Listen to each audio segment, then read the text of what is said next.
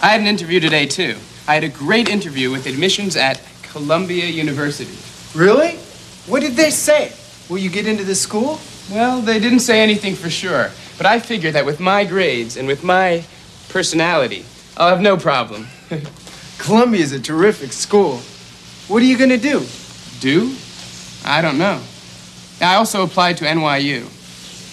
You sound excited about Columbia. What's your problem, Mike?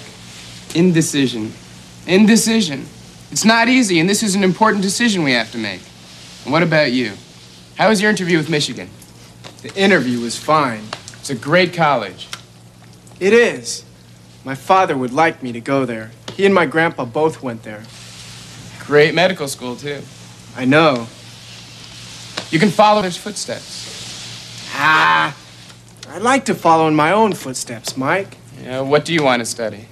I've been thinking. I think I want to study journalism, to be a reporter, a newspaper man. You do a pretty good job on the Riverdale High School paper. And I've been thinking about it a lot lately. Have you discussed it with your parents? No, but I have to. Okay, let's talk.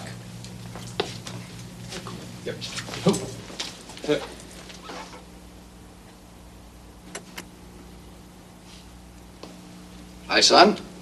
Is everything all right? Hi, Dad. Everything's fine. I was just waiting for you to get home so we could talk. Anything special you want to talk about? There is, Dad. I'm listening. Well, I know you and Mom have given up a lot to save money for my college tuition. We want you to go to college, Robbie. I know, I do. But Well, I've thought a lot about which college, and one of them is Columbia. Columbia. Why Columbia? First, they have an excellent school of journalism. They do. And your friends are planning to go to Columbia? That's only part of it. I- It's complicated. I'll try to explain. Mike and I had a hamburger this afternoon and we talked. Yes. Well, we talked about a lot of things. He applied to Columbia and his interview was very successful. He thinks he'll be accepted and he really wants to go there. Dean Rafer called me today. He told me he was very impressed with you. He's a nice man. He was very kind. He told me you had some doubts about wanting to go to Michigan. Yes, I do. I'm just not sure about what I want to do. That's okay. You understand? Let me tell you something, Robbie. Something that uh, might be surprising to you. What? Tell me.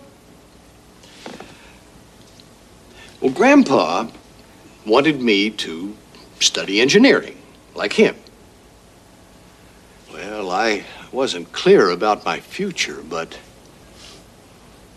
I knew engineering was not for me. What did you tell Grandpa? The truth.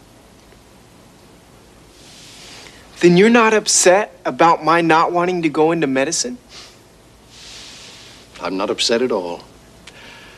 I'm just happy that we're able to talk about it. I am too, Dad. I suppose you want to apply to Columbia.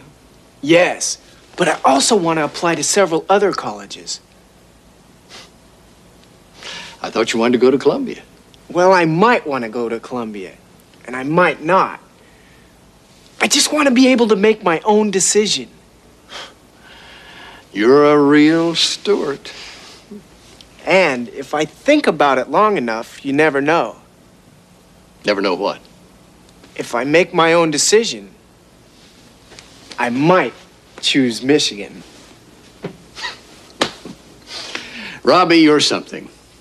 You know, When I was your age, I said exactly the same thing to Grandpa.